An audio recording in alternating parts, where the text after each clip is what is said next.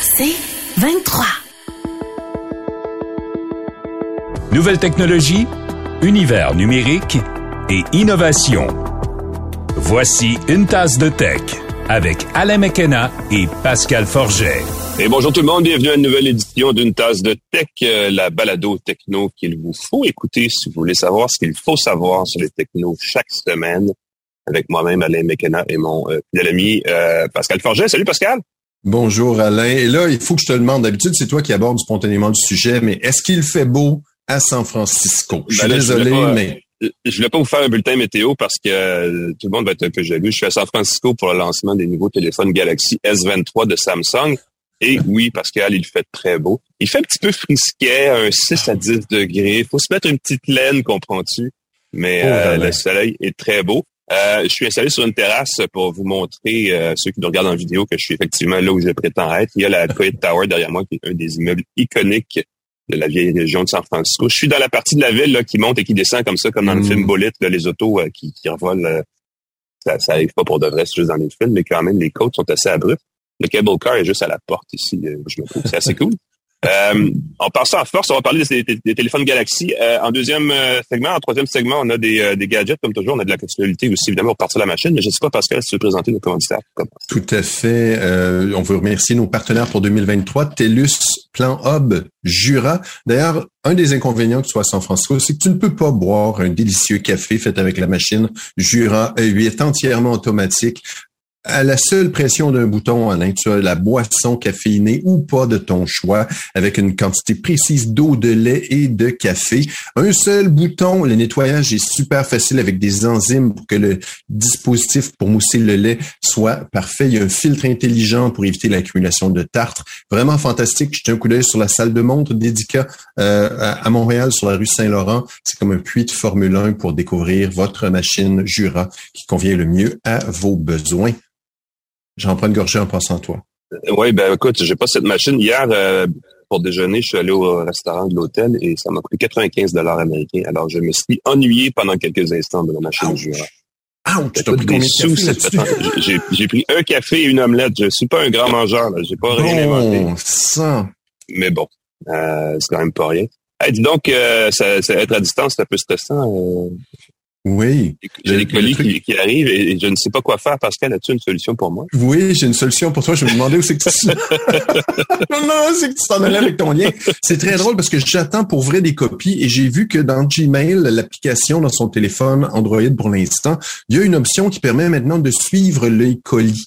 J'ai très, très hâte que ça fonctionne bien. Pour l'instant, ça ne fonctionne que pour son compte personnel. J'ai un compte business euh, géré pourtant par Google. Ça ne fonctionne pas. Je- Géré par Gmail.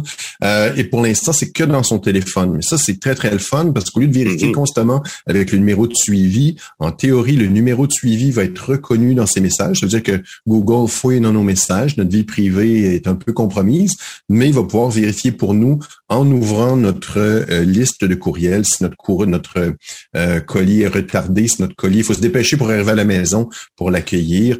Très, très chouette comme option à activer seulement pour l'instant. Bien hâte de voir comment ça va se développer. C'était ma petite trouvaille Ben oui, euh, jouissive de la semaine. Rien comme pouvoir suivre colis, effectivement. On va commencer avec les actus. Juste rappeler rapidement notre commanditaire pour les actus. Pour l'essentiel des nouvelles économiques et financières dans vos oreilles chaque matin, écoutez le balado Info Bref Affaires. Euh, bulletin de nouvelles qui résume chaque jour l'actualité des affaires. Ça le dit hein, dans le nom. Cherchez Info Bref Affaires dans votre application de balado préférée. On trouve ça aussi directement sur infobref.com. J'aimerais dire que la balado Une tasse de tech aussi se trouve sur la plateforme de balado de votre choix. J'imagine que vous le savez déjà si vous nous écoutez. Mhm. N'hésitez pas à partager avec un ami. Abonnez-vous, partagez avec un ami. On aime ça faire grandir notre euh, notre auditoire, n'est-ce pas? Euh, Peut-être qu'un jour, Pascal, on va juste demander à ChatGPT de nous faire une balado et ce sera réglé et on pourra rester chez nous à siroter du café On n'est pas encore rendu là, mais là, on fait un pas de plus parce que là, on a parlé de ChatGPT, on sait qu'on peut faire des fausses images. Bientôt, on va pouvoir faire de la musique automatiquement. Oui, tout à fait. Il y a Dali aussi qui permet de faire des images, Oui, des photos. images. Il y a des modèles qui permettent de faire bientôt des vidéos. Euh, on va simplement dire le scénario qu'on veut, puis ça va nous animer quelque chose en vidéo. Mais il y a Google euh, qui a dévoilé Musique euh, MLM, Musique LM de Google. Google qui, on sait, travaille très très fort dans l'intelligence artificielle, mais ils se sont Mhm. un, un peu fait scooper par Dali puis Ouais. Ils ont besoin de faire parler d'eux, ben oui, c'est ça. Mhm. Et donc, ce que ça permet de faire, ça permet de générer de la musique avec une simple commande. Par exemple, de dire, je veux de la musique électronique pour jeux vidéo. Je veux une chanson de méditation jouée sur le bord de la rivière. On peut déterminer la durée. Moi, j'ai écouté une chanson de techno mélodique de cinq minutes. Et bon sang, j'aurais travaillé là-dessus. Là. On m'aurait pas dit que c'est une, euh, une, intelligence artificielle euh, de la techno, à un moment donné, c'est un peu de la techno, euh, très subtil les différences. Euh, la musique peut aussi être générée pour une série de suggestions. Donc, on peut enchaîner intro plus lente, version plus rythmée. Alors, tu imagines le potentiel pour justement mettre une bande son pour notre podcast. De telle minute à telle minute, fait telle ah type de musique plus rythmée, plus dramatique, plus cool, plus relax, plus chill, puis la conclusion avec des petits oiseaux, puis de, de la musique comme ça. Euh, ça peut simuler de la voix humaine. Et ça, oh, c'est un peu terrifiant parce que ça, génère de la voix humaine, mais pas nécessairement des vrais mots. On a l'impression que ça baragouine quelque chose. Comme une langue obscure, comme un peu un elfe dans Le Seigneur des Années. Oui, c'est très, très particulier. C'est un peu terrifiant parce que tu écoutes, tu dis, OK, c'est de l'anglais. Non, c'est pas de l'anglais. Puis, tu te rends compte que les mots ne font pas de sens, que c'est une série de vocalisations qui sont qui ressemblent beaucoup beaucoup à de l'anglais, beaucoup beaucoup à des vrais mots, mais ça fonctionne pas. Euh, moi, j'ai bien aimé euh, le potentiel que je vois de ça. Je c'est la première chose que je vais faire si on a accès à ça. Je veux que ça génère de la musique de 2050. Je veux que ça génère de la musique du futur pour oh. voir comment l'intelligence artificielle, en se basant sur ce que tu pourrais lui demander de la musique des années 80, de la musique des années 70, de la musique, pourquoi pas, du futur, voir comment l'intelligence artificielle va le créer. Pour l'instant, Google ne prévoit pas lancer l'outil en raison, et j'aime beaucoup la raison, en raison des risques de détournement de contenu créatif. Ah. Autrement dit, pour pas que ça copie des chansons des Beatles, euh, nouvelle, créer une chanson style des Beatles. Ben oui ça serait assez terrifiant. Euh, ça éviterait aussi que ça génère des versions très, très similaires à des chansons connues sans leur consentement. Et qui sait si les prochains euh, Drake de ce monde ne vont pas tout simplement appuyer sur le bouton pour générer des chansons à partir de leur propre corpus. Mm-hmm. Les nouvelles chansons de Prince, prends le corpus de Prince, tu pèses sur le bouton, tu génères des nouvelles chansons de Prince. Ça pourrait aller très, très loin comme ça. Jetez un coup d'œil euh, sur Google, Google Research, GitHub, tu as un paquet d'exemples de musique comme ça. Quand même. Euh, mais c'est clair que c'est un problème qui va être de plus en plus euh, on va parler un petit peu de réalité virtuelle. Euh, on le sait, le 22 février prochain, Sony va sortir son casque PSVR 2, le casque de réalité virtuelle pour la PlayStation 5. Déjà, on en parlait euh, un petit peu plus tôt cette année, ou même à la fin de l'année dernière, quand ça a été dévoilé en avant-première. Il était question de faire des précommandes, donc Sony a mis en ligne l'outil de précommande de l'appareil. Et mauvaise nouvelle, les gens ne l'ont pas précommandé beaucoup. Euh, donc, résultat, Sony coupe de moitié sa production. C'est là ce que Bloomberg disait cette semaine. On prévoyait produire 2 millions de casques, on n'en produira qu'un, seulement 1 million, euh, ah vu justement les précommandes décevantes euh, du casque. Il faut dire que le casque de Sony, il y a, deux problèmes. Le premier, c'est qu'il coûte 50, 750 dollars. C'est quand même pas donné. il faut avoir évidemment une PS5 en plus. Donc, 750 plus le prix de la console, on est rendu au-dessus de 1000 dollars le jeu vient avec, pardon, le casque vient avec très peu de jeux au départ. Donc, déjà, en partant, on a une très faible offre de jeux qui sont compatibles avec ce PSVR 2-là. Il y a des jeux déjà présents, mais pour le PSVR de première génération. Et les jeux ne sont pas compatibles. Donc, c'est un, un, problème.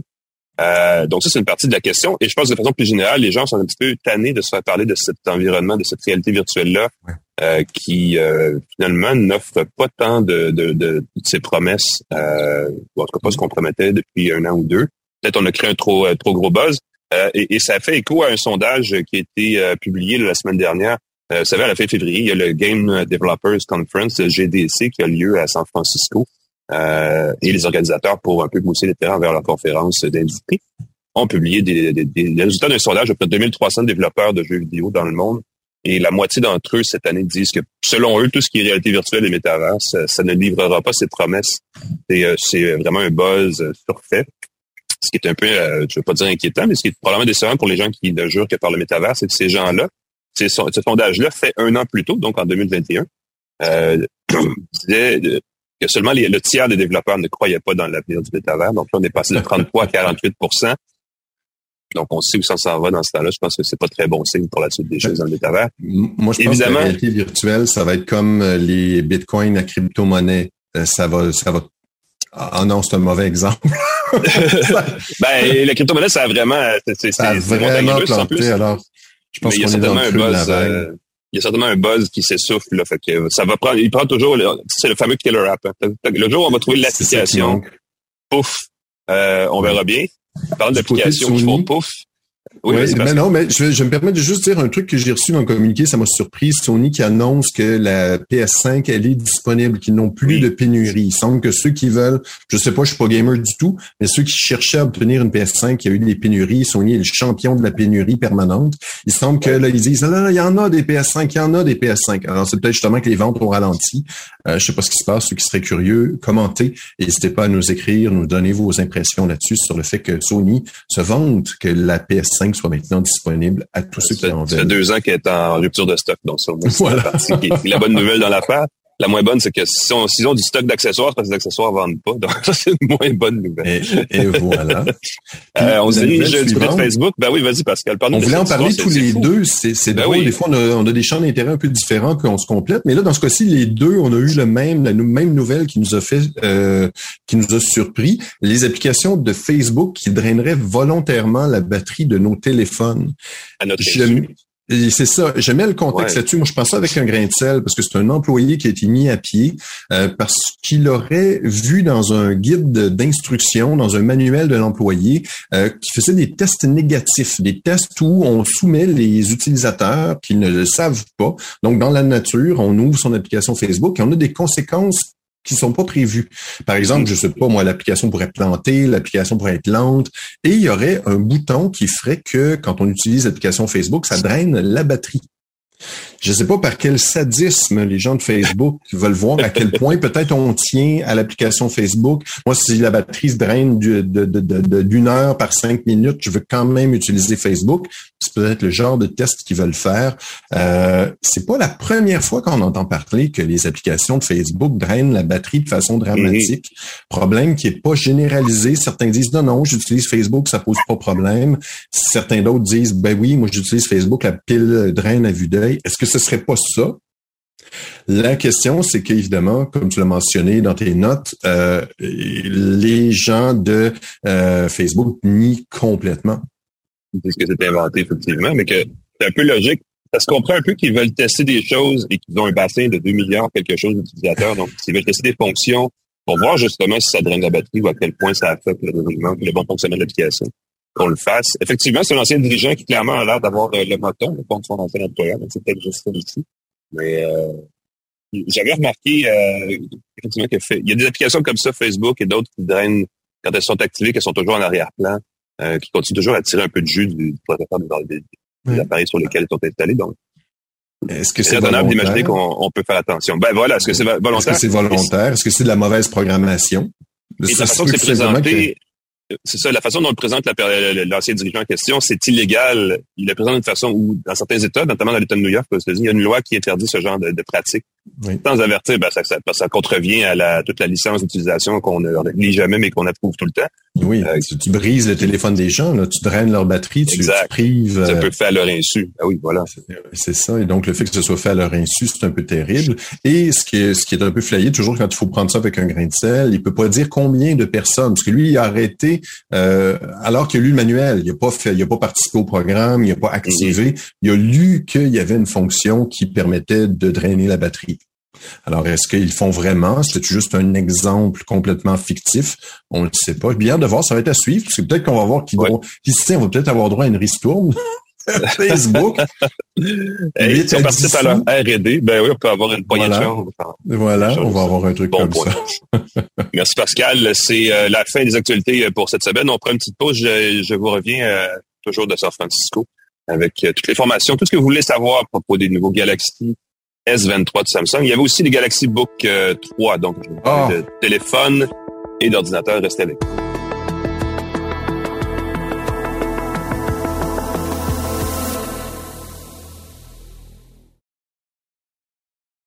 De retour à Une tasse de tech avec Alain Mekena et Pascal Forget. Et bienvenue à Une tasse de tech, édition spéciale californienne, en tout cas en partie, parce que je suis ici à San Francisco. je suis toujours dans le fret à Montréal, Alain, tu m'énerves. Ben, c'est correct. Non, mais ça, ça prend, tu sais, on est groundé à Montréal. C'est important d'avoir une présence. Voilà. tu l'assures de, de belle façon, puis je souffre pour vous. Hein. Je vais dans cet endroit ici où là j'ai le soleil qui plombe, j'ai chaud, ça n'a pas de sens. Vous voulez pas être à ma place. Non, c'est pas vrai, j'ai euh, euh, je suis ici parce qu'il y a une conférence qui a lieu euh, ce mercredi, 1er janvier, mmh. de la part de Samsung qui présente ses nouveaux appareils Galaxy S, le fameux téléphone phare de la gamme Galaxy. Et là, cette année, c'est 2023, donc on a droit au S23. il y a aussi, puis j'en parlerai peut-être un peu vers la fin, mais les nouveaux Galaxy Book 3, les laptops, les portables ultra minces que Samsung vend depuis quelques années. Et la troisième génération est une belle amélioration aussi de, cet appareil-là. Euh, les téléphones, de Galaxy S23 revient en trois versions, Galaxy S23, S23 Plus, S23 Ultra. Euh, ils reprennent essentiellement les mêmes dimensions que les modèles de l'année dernière, le S22. Donc, visuellement, physiquement, il n'y a pas une grosse différence. Il y a des nouveaux coloris de boîtier, évidemment, parce que ça peut être là-dessus qu'on joue. Il y a du... On, a des couleurs mat. Le boîtier est super joli en passant. C'est, euh, on a vraiment rehaussé la qualité du, produit. Le, le, matériau de finition est vraiment très beau. On a du blanc mat, noir mat, on a une espèce de, ils appellent ça lavande, mais ça ressemble plus à du lilas. Là, je vais pas m'obstiner en termes de botanique, là, mais c'est une espèce de un petit mauve très pâle. Euh, il y a un vert forêt ou vert bouteille, là, il y a un vert sombre. Euh, un, fini mat, non, pas, pas, pas, lustré, qui est quand même assez, euh, ben, qui, qui, qui, est, je dirais, qui est de circonstance ou qui est dans l'air du temps, puisque même Apple font ça aussi cette année. La plupart des fabricants, euh, on va parler de OnePlus bientôt avec le OnePlus 11, et ils ont mm la même mm-hmm. approche. Donc clairement, il y a, euh, je veux pas dire que les gens se parlent en coulisses, mais il y a des gens qui émettent des gens sinon. Mais il y a des couleurs de l'année, hein. il y a des tendances en couleurs, il y a des consultants là-dessus qui font des couleurs. Et souvent, ces, ces couleurs-là, ce qui est fou, c'est qu'on a beau les décrire, c'est en les voyant en personne qu'on fait Oh, d'accord, il y a un petit transparence, un petit luisant. Souvent, c'est très subtil, un peu comme les voitures, j'imagine. Euh, on décrit bleu ciel, bleu azur, euh, amande. Bleu, bleu de minuit, ben oui, il y a des choses. C'est ça, là, tu le vois en personne, tu fais OK, je comprends le, la subtilité de tout ça. Mais au niveau des performances, qu'est-ce que ça donne? Ils ont sûrement... Oui, ben voilà, c'est euh, une évolution. Euh, au niveau, tu sais, le S23, c'est un téléphone mondial. Il est vendu partout dans le monde, évidemment. Mais il y a différentes variantes d'un marché à l'autre. En Europe, il y avait toujours le processeur euh, qui est encore vendu en Asie, mais qui est le processeur développé à l'Intel, s'appelle Exynos, mhm. qui est abandonné cette année. Oh. en Europe, on va vendre le téléphone avec le même processeur qu'en Amérique du Nord, qui est le Snapdragon 8 génération 2 qui est le processeur euh, le plus récent de, de, Qualcomm. Euh, et ce qu'on fait pour euh, un peu mitiger là, le fait qu'on revient avec un processeur que tout le monde va adopter dans le marché, on l'a appelé Snapdragon 8 Gen 2 pour Samsung. Donc, on a, je sais pas ce qu'on a fait de différent, mais il est ajusté pour convenir aux besoins de Samsung. C'est pas exactement clair ce que ça signifie, mais c'est un processeur qui est une belle évolution. évidemment, c'est une, c'est pas une révolution, c'est une amélioration un peu de la performance, pour nous le, pour nous en parler, là, pour nous le démontrer, euh, Samsung avait organisé un petit espace de jeu vidéo où on pouvait jouer à Asphalt 9 édition légende. C'est un jeu de course sur téléphone. Euh, pendant lequel on jouait, on l'image sur l'écran était projetée sur un gros téléviseur, Samsung évidemment, mais ça c'est moins important, sur un gros téléviseur en direct pour voir que justement le, le jeu pouvait, le téléphone pouvait supporter le, le, jeu en direct, tout ça, et streamer en même temps de façon sans fil vers un téléviseur ce qui, euh, ce qui fonctionnait plutôt bien, sauf à certains moments où c'était très saccadé. Donc, ouais, c'est une belle évolution, mais on n'est pas encore au point où c'est entièrement sans pépin euh, jamais. Mais euh, cela dit, c'est un appareil qui va probablement être très, très performant, même de base. Même le S23 de base va être, va être, pas si mal. Le S23 Plus, un petit peu plus gros et grand. Le S23 Ultra, évidemment, il y a aussi le stylet. Il y a, il y a plein format. la grosse différence entre les trois, cela dit, parce que la performance est à peu près la même d'un à l'autre, qui va changer, c'est vraiment la caméra. parce que là, on a revu le capteur, on aurait vu les euh, objectifs. Euh, on a une possibilité maintenant, ça c'est très nouveau, de faire des photos en 200 mégapixels. C'est énorme. Euh, écoute, c'est, dans certaines conditions, il faut trouver parce que le réglage, cette option-là est cachée dans les euh, dans une deuxième deuxième niveau de menu. C'est pas quelque chose que, les, que veut qu'on utilise tout le temps. Ça fait des photos de, je pense, c'est 16 000 par 14 000 pixels. Ça n'a aucun bon sens comment, comment c'est gros. Mais ça fait des images, je veux dire, évidemment très détaillé, mais et là, je pense qu'on a, on a atteint une certaine limite au niveau de l'objectif parce qu'on arrive toujours à un point où ça reste un petit peu flou. On n'a pas la, on n'a pas la, euh, évidemment, on n'a pas la finesse d'un vrai boîtier réflexe avec un gros capteur professionnel. qui est un peu normal. On parle d'un téléphone. Oui. Les lois de la euh, physique, à un moment donné, tu as un tout petit objectif, euh, tu n'as pas de distance, donc tu peux pas euh, capturer toute la lumière, toute l'image que tu voudrais avoir. et puis le 200 mégapixels, j'imagine, va servir à faire du pixel binning, du, du rassemblement de pixels pour générer quelque chose. Donc ça te donne un zoom électronique plus costaud, plus de potentiel, mais c'est en combinant l'information de plusieurs pixels, tu peux t'assurer de neutraliser le bruit, tu peux t'assurer d'augmenter la luminosité euh, pour faire des petites, euh, la petite magie numérique pour que ta photo euh, soit plus intéressante à pas 200 mégapixels, mais dans une résolution. Parce qu'on a, on a abandonné chez Samsung cette idée. On avait pendant une, génération du Galaxy S un, objectif optique avec un zoom intégré, là, qu'on pouvait dire qu'il y avait, il y avait un coude dans le, dans le miroir. Oui. Ouais. Puis ça avait été bien passé, mais si on abandonne ça, maintenant on y va vraiment avec, on, on, triche, si on veut, entre guillemets, avec les pixels pour générer un zoom numérique optique. Euh, ça, c'est évidemment une fonction, le 200 mégapixels qui est réservé au Galaxy S23 Ultra. Sur celui-là, on peut faire un zoom euh, parce qu'il y a cinq objectifs euh, hmm. qui sont combinés pour faire un zoom 30x et 100x maximal, qui sont qui produisent des images. évidemment, ça dépend pourquoi. Quand on fait un zoom numérique, c'est pas parce qu'on veut chercher la netteté de l'image, mais on veut peut-être prendre de loin une inscription ou de l'information, peu importe. Ce qui fait que quand on arrive au résultat du texte à 100x qu'on prend du petit texte, on va les zoomer, est, est lisible. C'est pas nécessairement beau et net et bien fidèle, mais c'est lisible. Euh, évidemment, on triche, on rehausse beaucoup les, euh, les, les, les, les, pas dire les contrastes, mais tu sais, les lignes, les arêtes des objets, des choses comme ça.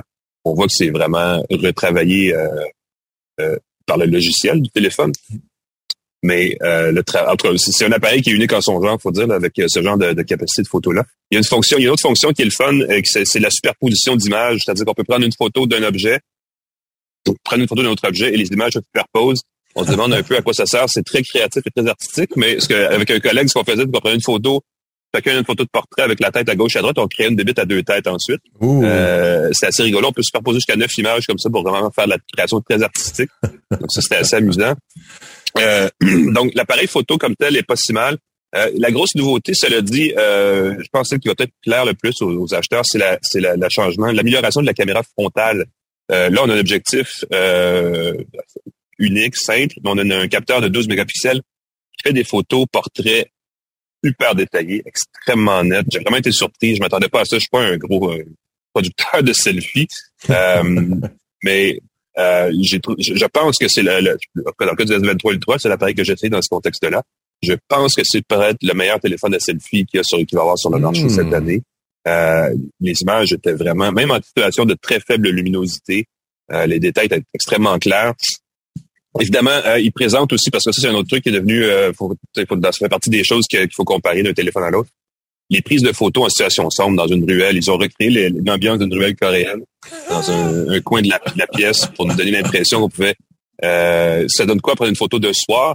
Ben, ça donne que si on n'avait pas de retouche logicielle, euh, probablement que les photos seraient plus belles parce que là, on booste les couleurs, on triche un peu. Et ça, c'est un, c'est un, c'est quelque chose qui m'a agacé. J'avais un autre téléphone dont le nom, je dois, je dois taire le nom, téléphone Android, que j'ai amené pour comparer. Euh, je ne peux pas en parler maintenant parce qu'il y a un embargo. Je vais en reparler plus tard. Oui, oui. ceux qui savent, c'est, c'est, ça s'en vient bientôt, là, le lancement. Ceux qui savent, savent. Euh, mais juste pour comparer les photos, parce que c'est aussi un appareil qui est reconnu pour ses, euh, ses photos. Et je vais vous dire, la fidélité des couleurs, la chaleur des blancs prise avec l'appareil Samsung est complètement à côté de la traque. J'étais un peu déçu. Je m'attendais à quelque chose de plus fidèle. Le résultat, ça donne des photos qui sont plus jolies parce que, mais c'est pas fidèle. Donc là, c'est vraiment un choix qu'il faut faire. J'imagine qu'on peut, mm-hmm. dans les réglages, pas tricher, mais revenir peut-être à un, respect de la fidélité de, l'image euh, plus concret. Mais euh, pour l'instant, c'est, peut-être le seul reproche que je ferais à l'appareil, c'est que et c'est, un reproche que je faisais euh, sur le Galaxy S depuis je sais pas combien d'années. Ils aiment la photo plus spectaculaire que, que fidèle. C'est un peu un choix à un moment donné. C'est ça euh, l'inconvénient de la photographie euh, numérique, c'est que ça devient un choix artistique d'Apple, un choix artistique de Samsung, un choix artistique de OnePlus pour pas le nommer. Et ça devient euh, une façon de calibrer les couleurs, les teintes de peau, puis chacun travaille avec son intelligence artificielle, ses optimisations, mais c'est tout logiciel. Ça n'a plus rapport avec la qualité du film qu'on utilise dans son appareil qui va restituer les couleurs différemment. Donc, À partir de là, est-ce que des modifications, est-ce que des réglages vont permettre de désactiver? Moi, je sais que on est sur certains téléphones, la fonction de beautification était activée. Je me trouvais tout le temps flou sur mes photos. Voyons, qu'est-ce que c'est ça? J'ai de la peau lisse comme si j'étais maquillé. Oui, euh, les contrastes. en désactivant, ça devenait super intéressant. Donc, vous voyez vraiment la qualité de l'appareil, mais c'est un choix, choix artistique. Euh, premières impressions, euh, Pascal, ça va être des beaux appareils. on reviendra pour les détails sur le prix, les capacités, oui. tout ça, quand on l'aura bien essayé. mais c'est une belle évolution du téléphone. ça va évidemment continuer à placer Samsung au haut de la liste des appareils surtout Android, mais en général aussi, parce que même l'iPhone, il y a du travail à faire pour attraper ça. Mm. Euh, mais il manque. Moi, c'est la Pour l'instant, pour moi, tous les appareils dans ce genre-là ne sont que des petites évolutions sur ce qui existait déjà. J'ai hâte, j'ai hâte d'avoir un zoom optique, des sticks, soit un truc dans le genre. C'est vraiment une amélioration remarquable sur un appareil comme ceux-là. Ce qu'on n'a pas vraiment en ce moment. Euh, mais sinon, c'est sûr, c'est un bel appareil. Si, si vous avez un téléphone de 5, 6, 7 ans là, qui est dû pour être changé, ça va être une bonne année pour le faire. Vous allez sursauter. ouais, évidemment, il va coûter cher. Ça, c'est, ça, il n'y a pas de doute là-dessus parce que les appareils coûtent cher en général. On s'en sort pas. Euh, rapidement, je vais vous le dire, puis euh, on en reparlera ça aussi. Il y avait euh, Galaxy Book 3, Galaxy Book 3 Pro et Galaxy Book 3 Pro 360 présentés, ainsi que, et c'est ça que c'est, ça devient compliqué, le Galaxy Book 3 Ultra. Donc, il y avait quatre versions du, portable, qui est un peu le, pour les gens qui connaissent les Mac, par exemple, c'est un peu le MacBook Air de, Samsung, mais c'est vraiment toute une gamme euh, de processeurs Intel de 13e génération très performants. Et ce qui est nouveau, c'est qu'on a une nouvelle technologie d'affichage Super AMOLED. Hmm. Euh, écoute, les contrastes sont écœurants. Le noir est profond. Et ils ont vraiment une belle qualité d'image. Malgré tout, l'appareil est super mince, euh, plus mince que la plupart des blocs-notes. Et j'ai pas lu les détails techniques en termes de prix, tout ça. Mais on a jusqu'à 32 Go de mémoire. On a donc les processeurs Intel de 13e génération. On a des versions de 14 et 16 pouces. Euh, les versions qui ne sont pas pro sont à écran tactile, avec Windows 11, évidemment. Ça va très, très bien. C'est super fluide. Il y a la version Pro 360 qui, elle, évidemment, l'écran qui flippe au complet pour faire comme une tablette. Et la version Ultra, elle, n'est pas tactile. Donc, on a vraiment fait un appareil qui se veut pour les gens qui ne veulent pas mettre leur doigt dans l'écran. Euh, je sais pas je sais pas à quel point il y a des gens qui ne veulent pas toucher à leur écran, mais en tout cas, celle-là ne le permet pas. Je sais pas pourquoi, c'est une drôle de, c'est tellement de fonctionnalités agréables une fois qu'on y a goûté. Euh, ce qui première chose que tu fais quand tu t'es habitué avec un ordinateur Windows depuis quelques jours, quelques semaines, c'est toucher l'écran d'un Mac puis essayer de déplacer des choses. Voilà. Et puis, je suis étonné qu'ils fassent une version pas tactile euh, sur certains modèles. J'ai bien d'en faire l'essai, chose certaine, ainsi que les voilà. ben oui. 23 de Samsung. Ben, on va en reparler, c'est sûr, puisqu'on va pouvoir les essayer plus en détail euh, de retour à Montréal l'année prochaine semaine et qu'on va pouvoir oh, détailler. Voilà, ça fait le tour euh, pour euh, ce qui était pour les explications derrière ma présence ici sur la côte ouest américaine. On prend une petite pause et on revient avec nos essais de produits de la semaine. Restez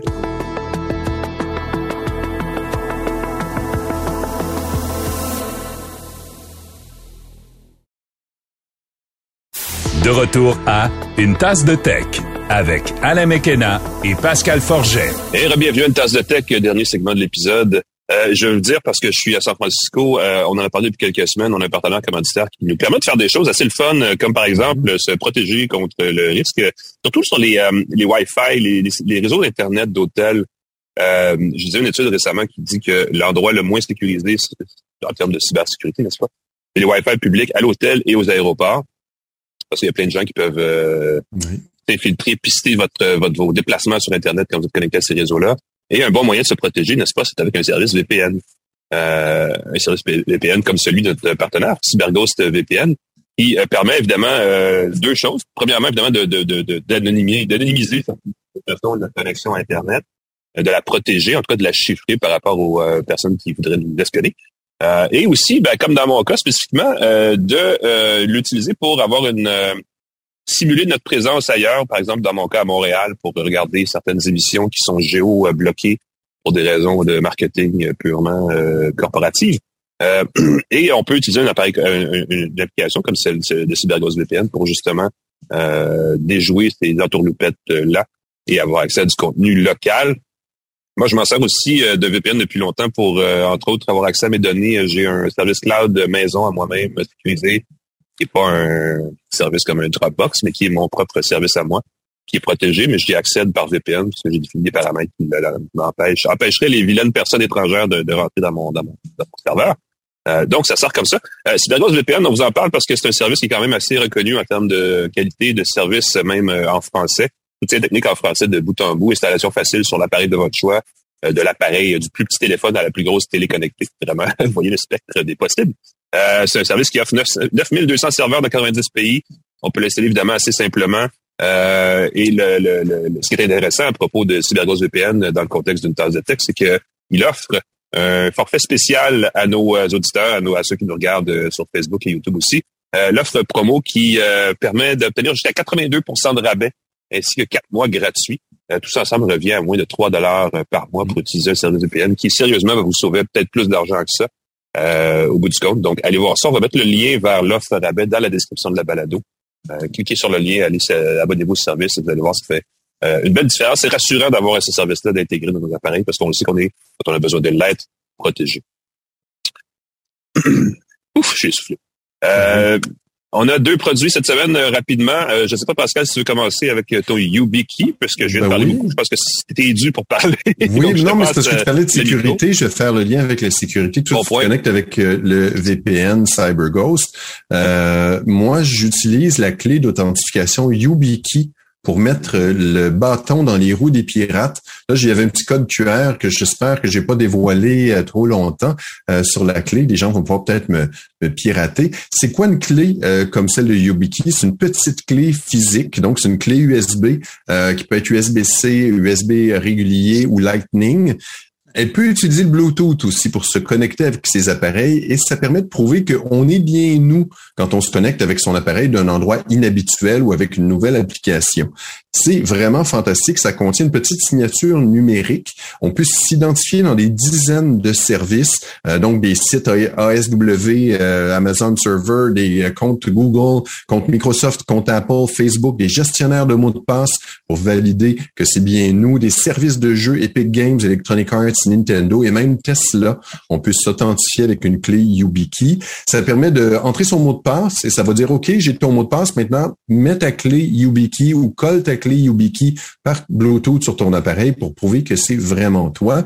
Euh, j'en parle parce qu'avec la mise à jour iOS 16.3, euh, l'authentification multifacteur avec une YubiKey est compatible avec l'iPhone avec son Apple ID. Donc, pour valider que c'est bien nous qui ah. utilisons notre appareil. Euh, pour en simplifier l'utilisation, il y a certaines clés YubiKey qui sont conçues pour rester branchées dans son ordinateur. Et là, vous allez dire, oui, mais là, un pirate euh, va pouvoir euh, y brancher l'appareil, le pirate va pouvoir se connecter. Non, non, parce que sur chaque clé, il y a un petit bouton. Certains sont biométriques, donc c'est notre empreinte digitale. Ça assure qu'il y a bien quelqu'un physiquement euh, quand quelqu'un tente de se connecter à notre compte ou se loguer à notre ordinateur à distance, si on n'appuie pas physiquement sur la petite clé, on peut pas le faire. Très, très safe. Ça permet de compléter ou même remplacer dans certains cas les applications d'authentification. Je sais pas si tu as dans ton téléphone une application Microsoft Authenticator ou euh, Google ben qui génère un code, ça te dit ben, donne le code dans ton téléphone, tu te fais voler ton téléphone, tu perds ton téléphone, ton téléphone brise, tu n'as pas cette clé-là. Tu peux prendre la clé physique YubiKey. Euh, c'est plus safe aussi. Ça permet aussi, encore une fois, de compléter ou de remplacer l'authentification par message, par courriel ou par texto. Ça aussi, ça peut être un problème si tu n'as pas accès à ton téléphone, si tu pas, es à l'étranger, tu as besoin d'un texto, ton service n'est pas activé, tu peux avoir ta clé comme ça. L'inconvénient, c'est qu'évidemment, il faut apporter sa clé YubiKey avec soi si on se déplace à l'étranger. La chose qui est le fun, c'est que si quelqu'un son la paire, il faut aussi notre mot de passe pour se connecter. Fait que même si quelqu'un trouve la clé, il faut aussi qu'il trouve notre mot de passe. Fait que la clé en soi est pas un problème. On peut la désactiver de son compte. Donc, on peut dire cette clé-là ne t'en sert plus pour m'authentifier, créer une deuxième clé. Et c'est d'ailleurs pourquoi on suggère d'utiliser une deuxième clé. Euh, si on utilise des clés de sécurité, d'en avoir au moins deux. Une, mettons, qu'on garde chez soi euh, une qu'on emporte et si jamais on a un pépin, on peut revenir à la maison. Ça protège des attaques par phishing, ça protège de plein de trucs comme ça. Si vous êtes euh, conscient, c'est pas une pub en passant, pas encore. Peut-être qu'on pourrait les contacter pour qu'ils deviennent nos partenaires. Euh, J'en fais bien la promotion, je trouve. Euh, des modèles de clés YubiKey en à partir de cinquantaine de dollars canadiens. Il y en a à peu mm-hmm. près 600 dollars qui vont à ce moment-là être biométriques et puis se connecter par Bluetooth. il y a un beau questionnaire sur le site de YubiKey qui permet d'identifier ses besoins très utile aussi pour les entreprises. Ça peut être géré à l'échelle de l'organisation. À ce moment-là, je te prête un laptop, je te prête un compte d'organisation. Je peux te désavouer comme un agent de mission impossible qui aurait fait des mauvaises choses. Bon savoir, ça. C'est c'est pratique comme, euh, comme ça, effectivement. Parce que ça, comme ça. ça peut sauver des, des problèmes, plein de tracas, surtout si votre euh, département de TI au travail est difficile à contacter, ce qui est souvent le cas. Voilà. Très, très précieux sur les protocoles. Bon point. Merci, Pascal. Euh, je suis à l'extérieur, mais j'ai eu le temps d'essayer juste avant de partir quand même un accessoire qui vient d'être mis en marché par Apple, le HomePod 2. On en a un petit peu parlé en actualité dans les dernières semaines. C'est la nouvelle version de la grosse enceinte connectée d'Apple. Euh, il y a le HomePod mini qui continue d'être vendu à 170 dollars. Le nouvel HomePod, HomePod pardon, arrive à 400 dollars avec quelques petites améliorations. Euh, je l'ai testé, je vais vous dire, je disais aussi les critiques des collègues un peu partout là, qui l'ont essayé aussi dans les derniers jours et on arrive à peu près au, même au même constat. Euh, Apple a peut-être trouvé une niche pour son appareil pour se distinguer de ses rivaux. Il y en a quand même quelques-uns, hein, Google et Amazon viennent en fait parce qu'ils sont sur Amazon aussi. Euh, mais l'angle que Apple semble aller chercher, c'est de profiter du euh, de ce qu'ils appellent l'audio spatial. Ce qui, j'ai regardé la traduction c'est du ton spatialisé. Euh, pour euh, qui, est une version. Je, sais que c'est pas entièrement comme ça, les ingénieurs sonores, euh, appelez-moi pas, là, mais c'est comme un Dolby Atmos, mais éclaté. On a beaucoup parlé d'enceinte Dolby Atmos pour les cinémas maison dans les dernières années parce que c'est un truc, c'est une façon de créer une biophonie qui est peut-être pas super, c'est pas la meilleure qualité sonore, mais ça fait la job pour pas cher. Et ce qu'Apple semble vouloir dire, c'est que ben, écoutez, on va aller au pod. Ce qui le fun, c'est qu'on peut faire une paire stéréo avec deux HomePod. Et en plus, on peut les jumeler sans aucun effort avec un Apple TV. Et là, vous avez un système de cinéma maison entier signé Apple, bien sûr, qui vous coûte à peu près 1000 dollars. Et ça remplace un kit que vous pourriez acheter qui coûte pas mal plus cher d'un autre fabricant. Évidemment, ça vous demande une télé parce que ça, ça Apple n'en vend pas. Mais euh, c'est peut-être la meilleure, euh, le meilleur modèle, la meilleure application qu'on peut faire des HomePod, qui sont euh, une version vraiment améliorée de la, du HomePod original. On a simplifié les composants, mais on a quand même amélioré le son de façon générale. le spec sonore est quand même assez bon. Les basses sont très graves. le spec sonore est assez fidèle aux sources d'origine. Cela dit, évidemment, c'est euh, toujours un défaut que les produits Apple, c'est qu'il y a très peu de réglages. Hein. Les gens qui veulent vraiment mm-hmm. tuner leur système comme ils le veulent, c'est un peu difficile. Euh, il y a un truc que j'ai, euh, Apple annonce qu'on peut faire de l'audio spatial avec une seule enceinte. Et ça, j'arrive pas à figurer euh, parce que ça prend une certaine stéréophonie pour que ça fonctionne. Euh, si on achète juste un HomePod, en fait, il y a deux choses à savoir. Si on achète une nouvelle HomePod et qu'on a déjà une ancienne HomePod, les deux fonctionnent en multipièces ou fonctionnent, cohabitent correct. On peut pas faire de paire, de paire stéréo avec deux HomePod ah. de génération différente, et, euh, ce qui est un peu dommage. On achète un seul HomePod, là, on obtient un appareil qui fait un bon son pour de la musique. On peut lui parler pour commander de la musique. Si on lui demande directement à elle de jouer de la musique, il faut parler à travers, évidemment, Siri. On a soit Apple Music, Deezer ou TuneIn comme source musicale. Euh, si on a si on a Spotify ou quoi que ce soit sur ces autres appareils, on peut l'envoyer via AirPlay à partir d'un autre appareil, iPhone, iPad, tout le reste. Euh, pour déjouer un peu les limites de l'écosystème Apple, on peut le faire. Euh, je pense que récemment, euh, Google, il y a quoi? Il y a YouTube Music, je pense aussi qu'il y a, qui peut, qui, qui a une, un Je suis pas certain, mais il y a peut-être une ouverture là, vers les services musicaux autres que ceux d'Apple pour. il faut. Ben, à un moment donné, ce serait normal que tout le monde soit interopérable dans ces ben affaires-là. Mais pour l'instant, c'est un peu ça. On a beaucoup amélioré la captation du, de la voix. On peut parler à, à Siri de façon assez naturelle. Euh, il y a évidemment toute la question de la maison connectée avec les accessoires Matter qui est intégré au HomePod, qui est correct, c'est qui est en théorie une bonne idée. En pratique, on voit pas encore l'application parce qu'il n'y a pas euh, Matter ne commence, ça fait que commencer cette année. Donc peut-être que dans deux ans, on va dire c'est une bonne idée, mais euh, ça passe en deuxième. À moins que vous ayez vraiment un crack de la maison connectée, il n'y a pas d'urgence de se précipiter sur un HomePod juste pour avoir cette fonction-là. La chose qui est le fun, c'est qu'une fois que vous avez le HomePod à la maison, ce HomePod-là à la maison, euh, tout l'écosystème de produits conçus pour HomeKit, donc pour l'espèce de maison connectée d'Apple, sont upgradés à la standard Matter, c'est-à-dire que l'appareil peut connecter hmm. ces accessoires-là qui sont pas nécessairement conçus pour Matter à Matter. En tout cas, vous savez, c'est un protocole universel. Donc, en principe, ça va aider à réunifier tous les gadgets que vous avez à la maison qui sont pas nécessairement HomeKit, mais qui peuvent être sur la plateforme d'Amazon ou sur la plateforme de Google ou sur SmartThings de Samsung ou peu importe les autres et rendre ça un peu plus interopérable les uns entre les, à travers les autres. Euh, mais ça encore là, ça reste en théorie parce qu'en pratique, ça va prendre évidemment une nouvelle génération de gadgets. Ça, c'est vraiment frustrant. Ça veut dire qu'il va falloir encore dépenser des sous si vous voulez avoir une maison connectée. Euh, ce qui, à mon avis, va ralentir encore plus l'émergence de cette fameuse, maison connectée. Euh, donc, j'en ferai pas une priorité. Euh, mais pour le reste, vos produits, un peu cher, 400 dollars par exemple, pour une enceinte connectée. On sait qu'il en existe des pas mal moins chers. Même dans la paire stéréo, là, Amazon avec son, Fire TV Cube et ses enceintes Echo offrait déjà euh, cette paire stéréo pour la télé avec euh, Dolby Atmos. Euh, Atmos qui est une version de l'audio spatial limitée à reproduire l'ambiance d'un cinéma. Donc c'est un peu la même chose, mais pas tout à fait là, mais et ça coûte beaucoup moins cher. En revanche, euh, même si, bon, on sait Apple a coupé, euh, arrêté un peu court la vente de son pod de première génération, euh, les produits Apple, comparés aux produits d'Amazon, en tout cas, sont vraiment plus durables. Coûtent plus cher, mais on sait qu'ils vont durer plus longtemps. Apple TV peut durer, euh, je me fie au premier que j'ai depuis le début, c'est pratiquement une dizaine d'années, ça, avant qu'on commence à sentir la fatigue de l'appareil. Alors que Fire TV, ça va durer deux ans, puis là, on va faire une mise à jour, puis la mémoire va être, va être surchargée, puis ça va devenir un problème. Donc, il y a des choix à faire de ce côté-là. Euh, c'est quand même une belle amélioration. Évidemment, les gens qui ne jurent que par les produits Apple vont être contents. Les gens qui ont le budget plus serré vont dire, bah, peut-être que HomePod Mini ferait la job, mais l'HomePod Mini, évidemment, moins puissant aussi. C'est pas le même genre. Je me permets de faire penser aux gens comparés avec Sonos. Font des très bons produits. En tout cas, je trouve que ça marche bien. C'est multiplateforme. Ça marche sur tout. L'interface, c'est évidemment toujours le point faible des produits Sonos, mais ça marche aussi bien. Je vois que quelqu'un semble te faire signe que c'est le temps de, quitter. Non, ben, je pense que les gens se réveillent ici. Euh, il est 10 heures du matin, donc c'est peut-être là où le décalage, tu, tu Exactement. Donc, euh, il commence à faire chaud. Le soleil est à son, à son, zénith, n'est-ce pas? Ça va avoir un beau soleil comme tu vas revenir de San Francisco, Alain. C'est le temps ah, de remercier nos partenaires, de te dire au revoir à la semaine prochaine.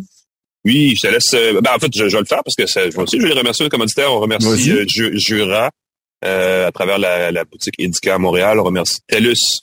Et on remercie aussi Plan Hub, notre partenaire qui peut vous offrir des tarifs pas pire cool, des forfaits pas pire cool dans le sans-fil, dans l'Internet à la maison euh, et TELUS qui vous permet, comme je le fais en de rober, hein, comme on dit en bon français, mm-hmm. d'être en itinérance sans vous casser la tête. Mm-hmm. Et euh, on les remercie donc d'être nos partenaires cette balado. Nous, on prend une courte pause, on prend pas une courte pause, on prend une, pause d'une semaine, donc une pause normale, Pascal. je vais pas te presser. Euh, Pascal, on peut lire sur pascalforget.com. Ben oui. Merci à Claude Hébert à la mise en onde. Alain, on peut te lire dans le devoir, dans euh, Info Bref, un peu partout. Euh, bien de te revoir au retour et voir euh, les critiques des produits que tu as ramenés de là-bas. À bientôt. Oui, merci. Ben oui, on se reparle. À la prochaine, tout le monde. Bye bye.